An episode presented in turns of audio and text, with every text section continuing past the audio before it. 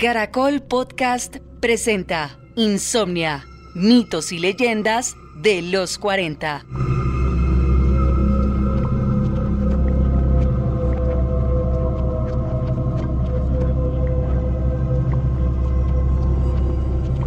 Claro, mira, hay una película muy interesante de un director también que es de culto del terror, que es el señor Wes Craven.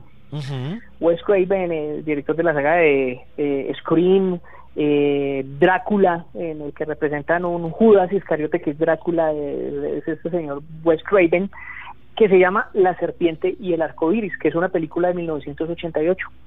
Entonces esa película es relativamente pues inusual para un tipo de director como es Wes Craven, salvo por, por el final que tuvo la película, que es muy interesante. Digamos que eh, esta película, el serpiente, La Serpiente y el Arco Iris, ahonda en los orígenes haitianos del mito zombie.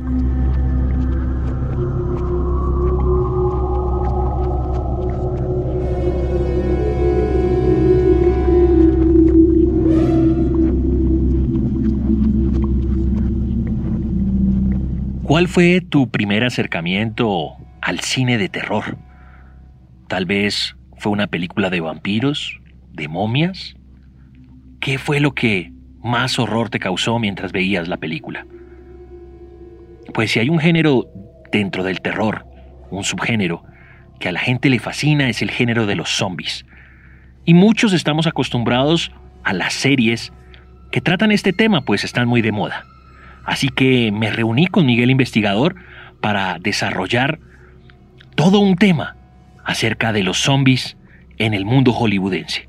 Eso sí, la gente desconoce que hay más cine de terror en el mundo, así que habrá recomendados con títulos que quizás te sorprendan demasiado. Hola, soy el Chancho, y acompáñame a descubrir esta historia que te dará insomnia por el terror.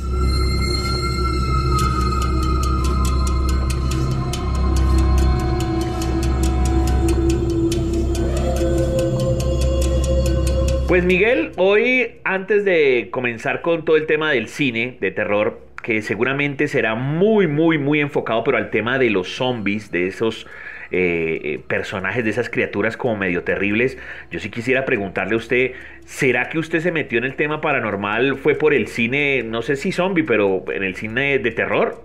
Bueno, pues en cierto modo sí, tuvieron como una como una orientación hacia ese lado, Chancho, pero no fueron tanto las películas de terror. Lo que pasa es que desde muy corta edad yo he estado rodeado de este tipo de temas. Entonces, eh, mi papá pues tenía libros acerca de ocultismo, libros acerca de esoterismo y digamos que desde muy corta edad empecé a leer este tipo de, de, temas y digamos que mi papá también me alentaba mucho hacia todo este tema del misterio y debatíamos mucho acerca de conspiraciones, criptozoología, ecología, eh, fantasmas, entonces desde muy pequeño empecé yo con este tema, cuando ya desarrollé mi carrera como comunicador social, como periodista, me enfoqué siempre hacia el tema de la investigación paranormal, hacia todo el tema del oculto y hacia todo el tema del periodismo de misterios. Excelente.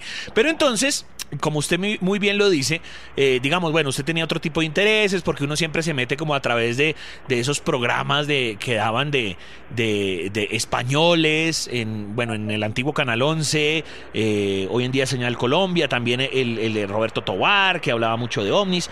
Pero si uno le tuviera que decir a alguien que quiere aprender de este tema, y, y, se quiere ir por el lado de las películas de terror, me imagino que la respuesta general será los Warren o, o hay otra. bueno, lo que pasa es que los Warren son un referente, Sancho. Hay que tener en cuenta que él y Lorraine Warren son un referente, pero son un referente hoy día gracias a las películas del concurso. Porque de no ser por, eh, por este tema de estas películas hoy día, nosotros no tendríamos conocimiento de, eh, de estos investigadores eh, estadounidenses que eran llamados pues prácticamente por el mismo Vaticano a resolver los casos que ellos no podían darle como una explicación. Entonces, eh, a mí pues las influencias eh, las influencias también fueron pues las películas de terror lógicamente en cuanto pues al tema de zombies y todo este tema de lo que se puede hablar de mm, de eso eso tiene una, una terminología en el tema en el en el en el en el, en el argot militar que son todo el tema de armas biológicas no sí. Entonces eh, eh, ahí en esa parte pues a mí me, me, llamaba mucho la atención este tema por ejemplo de las películas como el, el retorno de los muertos vivientes de George Romero que es un gran eh, referente en todo este tema del, del terror en cuanto a los zombies eh, a mí me, llamaba más la atención la investigación periodística y me inclinó más eh, un periodista español que en estos momentos lastimosamente no me acuerdo el nombre, pero el apellido era de la OSA. sí. Y este señor emitía unos programas que yo quedaba prácticamente anonadado escuchando hablar de las teorías que este señor eh, ofrecía y pues por él empecé también por uno de mis mentores que es Roberto Tobar Gaitán que eh, a mediados del 90 con sus historias de Huayca, me llamó también muchísimo la atención, así el tema de la ufología. Ok. Bueno, ya que usted lo, yo, que usted lo menciona, el tema de, de, ¿cómo se llama esto? El tema de los zombies, porque eso tuvo un resurgimiento ahora con las series de The Walking Dead y demás. En los 80 fueron las películas de el, los, el renacer de los muertos vivientes 1, 2 y 3, las que coparon los cines. Eh, la 2, de hecho, tuve, tiene un componente un poco más eh, cómico, por decirlo así, eh, y la, la tercera ya no hace tanto parte de la franquicia, porque digamos que ya es un poco, ya, ya le meten un tema ahí como medio de soft porn, ya le meten otros componentes. Sin embargo, es como que la saga que más recuerda, pero no es la única, porque George Romero hace otro tipo de películas eh, que tienen que ver con zombies. Es de hecho de las personas que más se metió en el cuento, no, no tanto ni siquiera hacer las películas, sino en la hechura de los zombies como tal. Era lo que le gustaba a George, a, George, Romero, ¿no? Crear estos, estos seres eh, así con, con, el cuero vueltonada, eh, con los ojos totalmente hundidos, la sangre y por alguna extraña circunstancia, cuando empieza el boom de las series, vuelve este tema de los zombies y la gente se vuelve eh, muy fanática del tema de Walking Dead, que pues que toda la, todavía se puede encontrar obviamente en las plataformas de, streaming. ¿Por qué ese tema nos gustará tanto, querido Miguel? Yo, curiosamente, con todo este tema ahorita del el coronavirus, del COVID-19, que es el verdadero nombre del virus, sí vi un meme muy interesante que es, es muy triste ver una pandemia y que no venga con zombies. Sí, pues porque lo, lo, que uno se imagina siempre es eso. De hecho, no, no solamente es de hoy, es de por lo menos unos 10 años atrás, el tema de la gente con psicosis. Bueno, la gente siempre tiene psicosis, la gente siempre anda con miedo, pero eso de que no, vamos a comprar unos búnkers para eh, eh, salvarnos de los zombies. Y uno piensa que esas noticias son sacadas de actualidad panamericana y resulta que no, Miguel. Esas noticias existen y sí hay búnkers para eso, ¿no? Totalmente, totalmente. Y digamos que uno de los países pues con, con, mayores libertades para la compra de armas, para el tema de construcción de búnkers y toda esa vaina es Estados Unidos. Digamos que la, la, cultura de este, de este tema de, de los zombies viene a que la gente eh, viene como con un afán de ver un apocalipsis. Yo creo que la gente en cierto modo tiene, eh, eh, digámoslo, e-, ese morbo de ver una destrucción total de, de, la humanidad. Le gustaría ver que resurjan los muertos de, de, las criptas y todo este tema. Y por eso eh, llenan y, y, digamos, eh, permiten que las, las series que tengan que ver con esto se inflen de una manera impresionante porque todos tenemos un afán apocalíptico. Yo creo que todos en el fondo eh, deseamos salir entonces con machete en mano a cortar cabezas y a correr, mejor dicho, detrás de, de, los muertos. Y también esto también tiene que ver mucho con, con, con temas bíblicos, con temas de profecías acerca del final de los tiempos y acerca de esa famosa resurrección de los muertos de la que nos habla pues el, catolicismo, el cristianismo como tal. Entonces la gente dice, bueno, si van a volver los muertos, ¿de qué forma vuelven? Se levantan de sus tumbas y si se levantan de sus tumbas, ¿qué va a pasar? Entonces este tema es, es un miedo también a, eso, ¿no? Es un tema también de, de, un miedo a la muerte, un miedo de, de qué es lo que sucede más allá y si nosotros volvemos, ¿cómo volvemos? Total. Eh, vamos repasando algunos de esos títulos que usted, que usted propone. Eh, tenemos obviamente La Noche de los Muertos Vivientes. Como les digo, esto se, se, hizo después un remake y hay muchas películas pues que uno tiende a confundir porque igual el argumento sigue siendo el mismo, ¿no? Los zombies y atacan a las personas. Pero esta, La Noche de los Muertos Vivientes de 1968, es la que estamos hablando del el señor George Romero. Después, obviamente, se hicieron, obviamente, remakes al respecto. Eh, de hecho, pues en una de estas películas ponen, en los remakes me refiero, ponen a una chica como heroína. Entonces es bastante, eh, tiene mucha adrenalina porque pues uno no está acostumbrado o no estaba en esa época acostumbrado a una mujer como, como heroína. Eh, me refiero al remake, que es más o menos de los años 90, la que estamos hablando, la original, es de 1968. Eh, también tenemos El Amanecer de los Muertos en el año 1978. Esta película también tiene que ver con el señor George Romero. Está El Día de los Muertos Vivientes del año 1985. También tenemos La Tierra de los Muertos, ya estamos llegando a esta década, a la década del 2010, 2000 y 2010, eh, el año 2005. El Diario de los Muertos, 2007. La Reencarnación, el año 2009. Todas estas tienen que ver, obviamente, con George Romero. Pero como le digo, hay un montón de películas que no tienen que ver con George Romero, porque se han hecho muertos en islas, muertos en centros comerciales, muertos que tienen que ver, como lo que yo estaba describiendo de las, de las tres películas que fueron populares en los ochentas, que ya la tercera ni siquiera tenía que ver con, con los zombies, sino ya tenía que ver incluso hasta con, con soft porn. Otras son que hacen que mm, pintan a los muertos eh, con eh, vainas de vudú. Entonces, no, no, eh, no hacen reacción a químico. o no reviven por un tema químico, sino son como un ejército vudú por parte de un brujo, ¿no? Es como las variaciones en cuanto a, los guiones, porque entonces obviamente se vuelve repetitivo, pero volvemos a caer en lo mismo. Lo importante y en lo que George Romero se, se, se especializó mucho era en los muñecos, en los morracos, que fuera realmente asustador.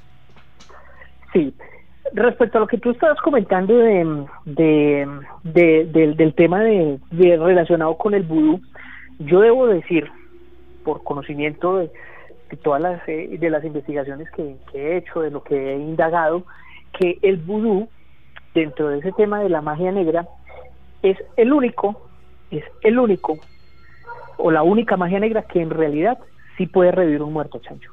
Ok. Hay casos, ¿no? Que puede traer, sí, que puede traer físicamente una, una persona de la tumba, levantarla para ir a hacerle daño a otra persona. El vudú sí puede hacer eso. Correcto. El vudú sí puede hacer eso. Eso es terrible. Esa magia negra es terrible eh, en, de, lo, de lo que hablamos de, esa parte de Haití. Eh, lo que nosotros hablamos de esa iconografía de Joe Romero y de la creación de estos muertos que causan terror, claro, es una parte del inconsciente colectivo. Yo me imagino una catástrofe de estas, y yo te lo digo, Chancho, yo duré aterrorizado con la idea de una epidemia zombie hasta los 15 años. Yo vivía paranoico totalmente de, con, con eso de imaginarme eh, que en determinado momento una horda de zombies llegaran a, mi casa o que llegaran a, donde yo vivo, al barrio, y que uno tuviera que salir corriendo con su familia, con sus mascotas, tratando de salvar a todo el mundo de una, de una horda de muertos vivientes que, que lo atacaban a uno. Yo digo que eh, el, hecho es que la gente eh, entre entre dientes pues que es muy valiente como como bromeando con eso y decir ah yo estaba esperando eh, estaba listando ya el machete o estaba listando ya la pistola para ir a no yo creo que ante una situación de esas donde se declare una emergencia mundial por una pandemia de muertos reactivados mejor dicho eso es para perderse. Y digamos que si nosotros en este país no estamos preparados como para una pandemia como el coronavirus. Yo tampoco creo que estemos muy preparados para una pandemia de zombies. Eh, sí, tiene usted toda la, eh, toda la razón. Eh, hablemos un poco mm, de películas que tienen que ver con zombies, con, muertos vivientes y que no hemos eh, todavía mencionado, porque es que esto es una sola categoría, que bueno, denominémosla así como zombie, muerto o lo que sea. Sí. Está evidentemente Soy leyenda. Recordemos que ellos técnicamente son humanos, pero se degradan por el virus o lo que sea que tengan y termina es eh, el señor Will Smith peleando con todo el mundo y con su perro, ¿no? Ese es del año 2007. Esta posición, posesión infernal del 81, esta es una mezcla de las dos porque podría ser muertos vivientes con temas ya pues como espíritus. La famosa Rec, que hay versión gringa y versión española, me quedo obviamente con la española toda la vida. Y eh, también tiene un corte entre zombie y tema de posesión, eso es una mezcla. La famosa Guerra Mundial Z, que es la de, la de Brad Pitt. Eh, la Noche de los Muertos Vivientes, ya la mencionamos, que es la de 1990.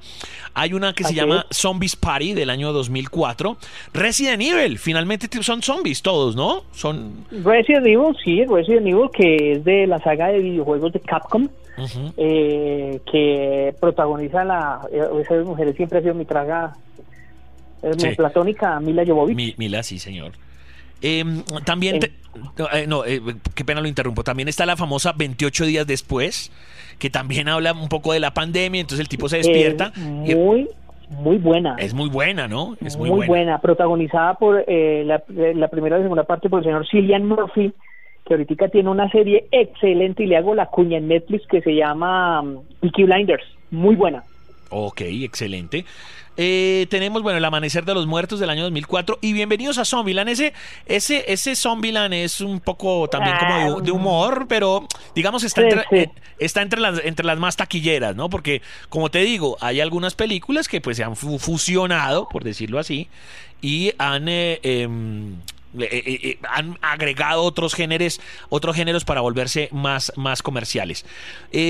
Esos son como de, taquilleros, de cosas que nos acordemos. Pero eh, hay, hay más películas que, que técnicamente eh, podrían hacer parte de este género, ¿no?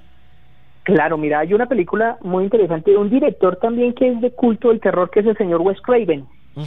Wes Craven, el director de la saga de eh, Scream, Drácula, en el que representan un Judas Iscariote que es Drácula, es este señor Wes Craven que se llama La serpiente y el arco iris, que es una película de 1988.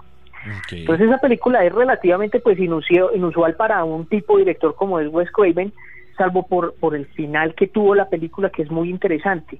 Digamos que eh, esta película, el serpiente, La serpiente y el arco iris, ahonda en los orígenes haitianos del mito zombie, lo que yo estaba hablando ahorita eh, esos, esa película también tiene pues un, muy poco pero también tiene un toque pues como social eh, lo interesante de, las, de esta película son las secuencias pues de terror que tiene entonces es una película que habla de un antropólogo que empieza a indagar los misterios del vudú, las drogas que lo propician y el tipo termina siendo enterrado vivo. Ok. Entonces es una película muy, muy buena, muy buena de, de, de zombies. Eh, también hay películas como El, terror llama a su puerta, que es de 1986, pero pues que no es una película estrictamente de zombies, pero pues tiene elementos pues como muy interesantes que van hacia ese lado.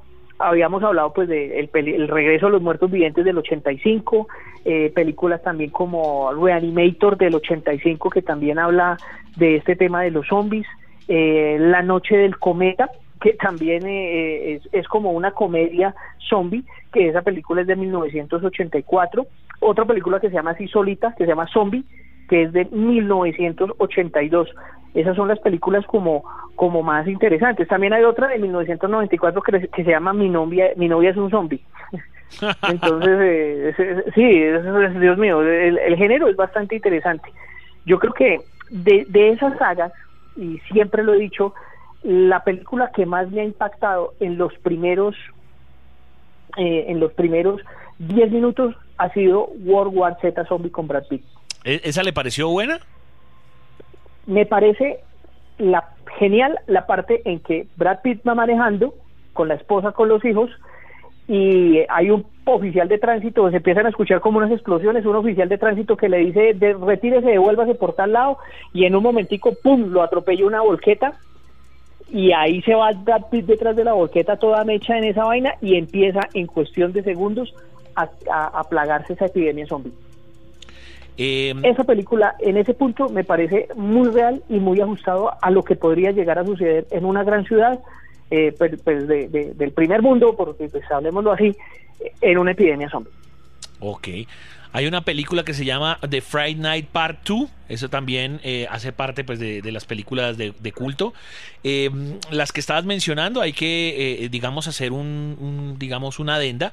Y es que esa de el, la Noche de los Muertos Vivientes, que tiene remake, que es la de la de George Romero, es diferente a la del Regreso de los Muertos Vivientes, que es la que me he estado refiriendo durante el podcast, que tiene tres partes. Son dos películas aparte, incluso en esta que yo estoy diciendo que la del Regreso de los Muertos Vivientes, esa tiene algunos, algunos eh, ápices de, de temas, eh, ¿cómo se llama esto? Eh, como de humor como de humor. Así es. Eh, eh, pero hemos sido, hemos sido muy, muy gringos, ¿no? Recordemos que los japoneses también tienen mucho de cine de terror, pero ellos no son tanto Uy, hermano, pero yo le digo, por ejemplo, usted me pone, si usted me pone en estas películas de zombies eh, japonesas y la, digamos que japonesas, coreanas, toda la parte asiática, una película que realmente a mí me conmovió por el tema personal, por mi hija, se llama Tren a Busan. Ok esa película a mí me parte el corazón, hermano. Yo veo esa película y yo me pongo por lo mal por el tema de los zombies. Me parece pues hasta bien manejado, me parece bien, relativamente bien. Me pone muy, mal por el tema de, del, del, hombre que termina dejando a su hija pues en manos de una desconocida porque el tipo termina infectado, ¿no? Sí. Eh, eh, los asiáticos también han sido muy buenos con este tema de, las pandemias también, pues porque la mayoría de las pandemias han salido por allá. Correcto, pero mire, mire cómo ellos manejan, bueno, es, es, que es muy complejo de decirlo, uno, uno como que se da cuenta de, de, bueno, aparte obviamente los protagonistas son asiáticos y demás, pero si no fueran asiáticos, eh, los cortes son diferentes, el grano, el grano obviamente me refiero al grano de la, de la imagen, de la película, la eh, eh, son más agresivos, como incluso las películas de, de, India son todos como sobreactuados, es la palabra. Eh, las películas de terror que igual no sean de zombies, sino película de terror normal japonesa, trata de llegar más al, a lo salvaje, a, un terror más, no tan psicológico, sino más de frente, los monstruos... Más gore. Sí, es un poco más gore. Es decir, hay muchas diferencias entre lo que es la cultura norteamericana a la cultura japonesa en este tipo de cosas. ¿no? Claro, porque es que hablemos que, digamos que los estándares de, las películas asiáticas no se basan en vender algo en Hollywood. Sí, claro. Sí, porque las películas asiáticas son consumos para dónde, para el mismo asiático. Son productos para el mismo asiático y de hecho pues son muy pocas las películas asiáticas de ese género que lleguen a ser, eh, digamos, un hit en donde, en Estados Unidos. Correcto. Precisamente por el mismo estilo cinematográfico que manejan. Por eso la, la, misma, la misma industria de la India tiene Bollywood, porque es un género que se comercializa pues dentro de Bollywood para, de la India para indios para hindús, perdón, de la India para hindús y de, mm, de la de, de, de, asiáticos para asiáticos. Entonces el, el, género digamos que sí varía y ellos no se preocupan por ser un poquitico más eh, conservadores, llamémoslo de esa forma, en el tema de la expresión hacia hacia el tema del, del, del gore, hacia el tema de lo que de, los hechos, lo sangriento, sino que son muy específicos en eso porque también el tema de la censura en, en, Japón y en eso es como más más mal acceso, un poquito más flexible, ¿no? Hay, hay, hay una también, allá que usted ya, eh, mencionó lo del el del tren a Busan, hay una que incluso la crítica dijo que podría ser mejor que The Walking Dead como serie. Obviamente es una película, no es una serie, que se llama I'm a Hero y tiene esos componentes, ¿no? El componente que es absolutamente salvaje y, gore, que es lo que eh, estamos diciendo que caracteriza a este tipo, a este tipo de, cine. Y también recordemos eh, los japoneses, digamos esa cultura también, eh, bueno, sexual, el tema del anime, del hentai, que el hentai pues es, es, un tema sexual. Hay toda una saga sobre, eh, oja esta, esta combinación, eh, enfermeras y lolitas colegialas, como a ellos les, les, gusta llamarlos o mostrarlos, pero combinado con el tema de muertos vivientes. Es toda una saga que se llama los eh, eh, el Lost of the Dead o el Rape Zombie. Tiene toda una mezcla en lo que sería un poco pues de sexualidad o digamos algo sexy, pero mezclado con el tema de, de terror. No, ni, ni siquiera soy capaz de decir, no, no me lo esperaba, sino por el contrario, típico, típico en ellos, ¿no? Así es. Así es, el tema de los asiáticos, eh, eh, esa parte es como muy interesante. No, sí. Esa parte de la de, la combinación de géneros, incluyendo pues como lo el erotismo y todo este tema, combinarlo con los zombies, me parece pues hasta, hasta interesante, pero me parece ya pues raya, raya o sea, la, la parte de escarnada así de los zombies, pero ya pues me parece como cuando, cuando meten esos componentes me parece como hasta cómico, ¿no? Sí, ¿no? Porque están tratando de meterle, eh, eh, pues bueno, en lo, en lo que ellos como eh, son expertos. Hay una película también del 2012 que se llama The Zombie 108 que es muy buena, recomendable.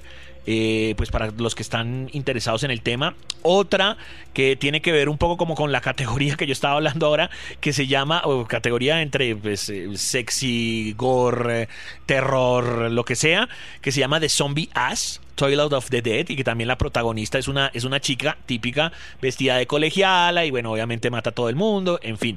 Eh, hay otra también que se llama The Machine Girl, también parecida a eso, a esta categoría que estoy diciendo. Eh, y hay otras categorías que ya empiezan a eh, fusionar en lo que ellos también son expertos, el tema de espiritismo con los zombies, ¿no?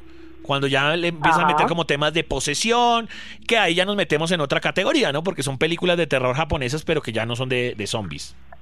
Así es. Eso, eso Así es, y los, y los japoneses son expertos en eso. En total, total. Son expertos en eso, son expertos en eso. Yo digo que una de las ciudades más pobladas o de los países más poblados, perdón, de, de fantasmas es Japón. ¿Por qué será eso? Uno yo no sé, no sé, yo, yo he tenido muchos deseos y, y ojalá pues en un futuro pueda viajar a Japón a hacer una investigación paranormal. Yo, yo he sido de los que he tenido la, la intención de hacer una investigación muy seria, muy detallada en el bosque de Aokugawara, pero yo creo que Japón tiene un contexto filosófico y religioso porque muy, interesante porque acordémonos que ellos se basan en dos religiones muy fuertes que es el sintoísmo y el budismo, ¿no? Entonces, digamos que esos dos componentes tienen una parte muy interesante y digámoslo me voy a referir ahí a, referir en esos términos que no los manejo yo pues así como experto eh, en cuanto al tema de la energía. Y creo que Japón por la misma historia que tiene eh, por la misma mm, eh, digamos idiosincrasia es un país muy dado a, a este tipo de manifestaciones. Hay unos videos muy interesantes de fantasmas del Japón que realmente yo digo, oiga, parece salido realmente de una película del aro, no sé, o sea, una vaina muy, muy macabra. Correcto. Que realmente pues me parece muy, muy dura. Por ejemplo, hay una, no sé si tú lo has visto, y de pronto para que los oyentes lo busquen en YouTube, del el fantasma que aparece siguiendo a un muchacho en un restaurante, ¿sí lo has visto? Sí, sí, sí, sí, Que hay un muchacho cenando en un restaurante y una muchacha que lo mira y que lo mira, que lo mira, y entonces él como que va grabando, no sé qué, ta, ta, ta, y cuando de repente la muchacha se bota en las vías del metro. Total. Total. Pues, hay, unas vainas interesantes, ¿no? Hay, hay muchas cosas que no son, bueno, no, no entran dentro de categoría, digamos, eh, zombie, ese tipo de cosas, pero es lo que tú estás hablando de esos videos virales que a veces aparecen en la deep web o incluso algunos en YouTube, donde nos venden el cuento que, que son o posesiones o, bueno, entran dentro de la persona y la persona se vuelve como zombie y, y bueno, hay un suicidio o persiguen a una persona o aparecen frente a un espejo. Los japoneses son muy, muy buenos para hacer ese, ese tipo de terror viral que no son películas, sino son videos como sueltos, ¿no? Sí, son videos así como como como como como cámara escondida. Yo los, los, los, confundo como con cámara escondida porque parecen parecen montados, ¿no? Ya sería uno sentarse a, a revisar pues realmente si eso sucede, pero pues yo siempre he dicho que la única forma de poder encontrar si esta situación es o no real es ir y meterse allá.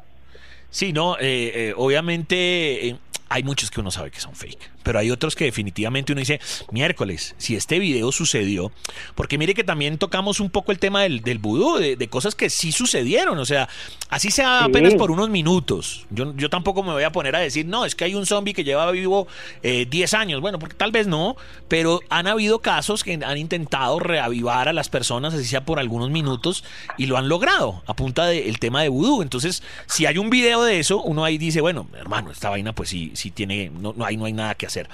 Eh, antes de acabar, y, como para, porque la, idea es, eh, ¿cómo se llama esto? Tratar de que las, las personas busquen cosas nuevas. Hay películas que no son ni gringas ni japonesas. Bueno, aunque ahí mencionamos a, a, Rec, que es española. Española, eh, española, muy buena, pero mire este tipo de, cosas que nunca nos, nos hubiéramos... Ah, bueno, 28 días después es del Reino Unido, no es, no es gringa. Pero mire, hay una que se llama Barricada del año 2010 que es de Puerto Rico. Hay otra que se llama Brain Dead, que incluso aparece entre las mejores películas eh, de, terror de todos los tiempos, además escrita o dirigida por casi nadie Peter Jackson, el del Señor de los Anillos, que obviamente tendría eh, origen nuevo, nuevo zelandés. Hay una que se llama Colin, que es del Reino Unido. Hay una que se llama Dot Snow y tiene, eh, digamos, eh, eh, un componente que es también tradicional, hablarnos de los zombies nazis. Es de Noruega. Hay otra que se llama eh, in el Terrore o El Más Allá, es italiana. Hay otra que se llama Fido, que es de Canadá. Esta es increíble, no, nunca lo hubiera esperado, no la conozco, quisiera verla. De hecho, eh, yo también estoy haciendo este ejercicio para autorrecomendarme cosas. Juan de los Muertos, del año 2010, es cubana. Hay otra que se llama La Orde, eh, francesa. Está La Invasión de los Muertos, mexicana. Eh, la Rebelión de las Muertas, española.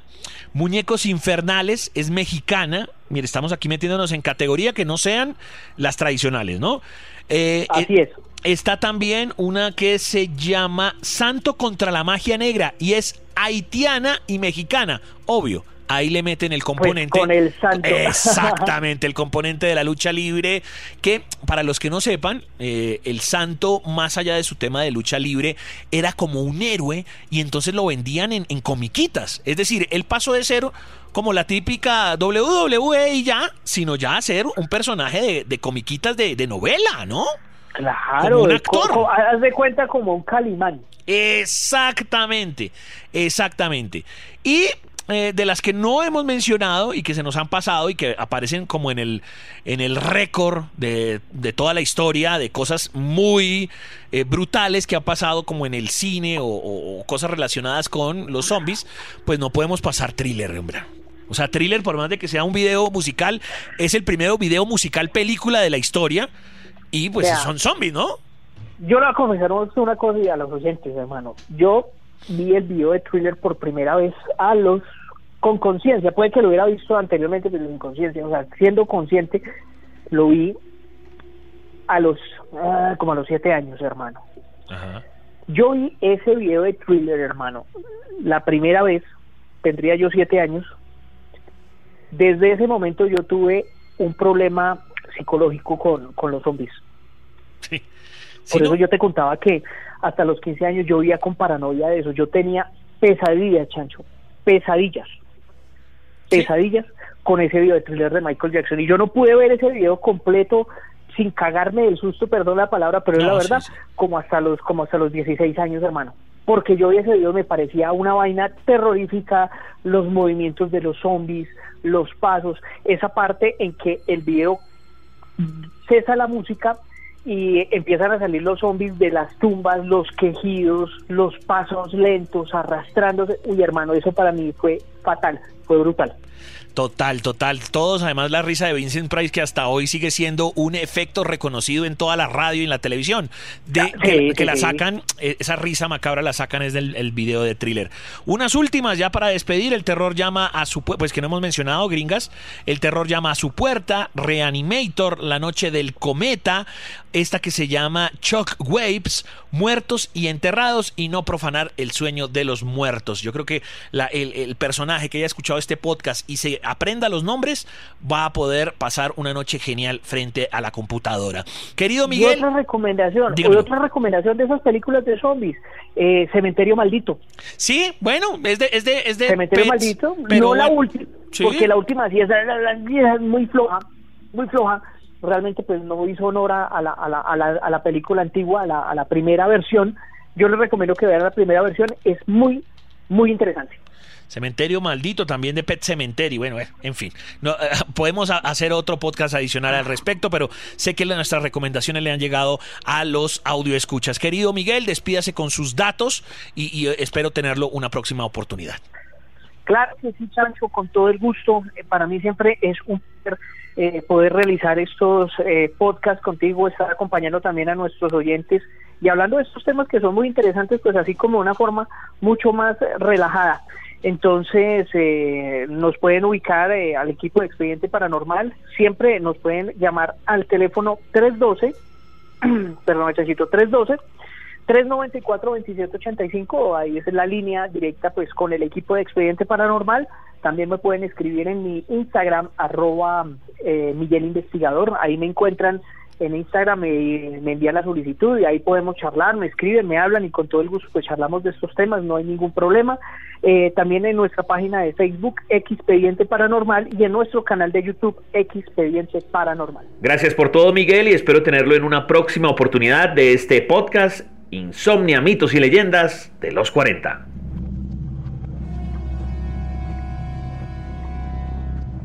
Síguenos en Instagram arroba Caracol Podcast. Más información en www.los40.com.co.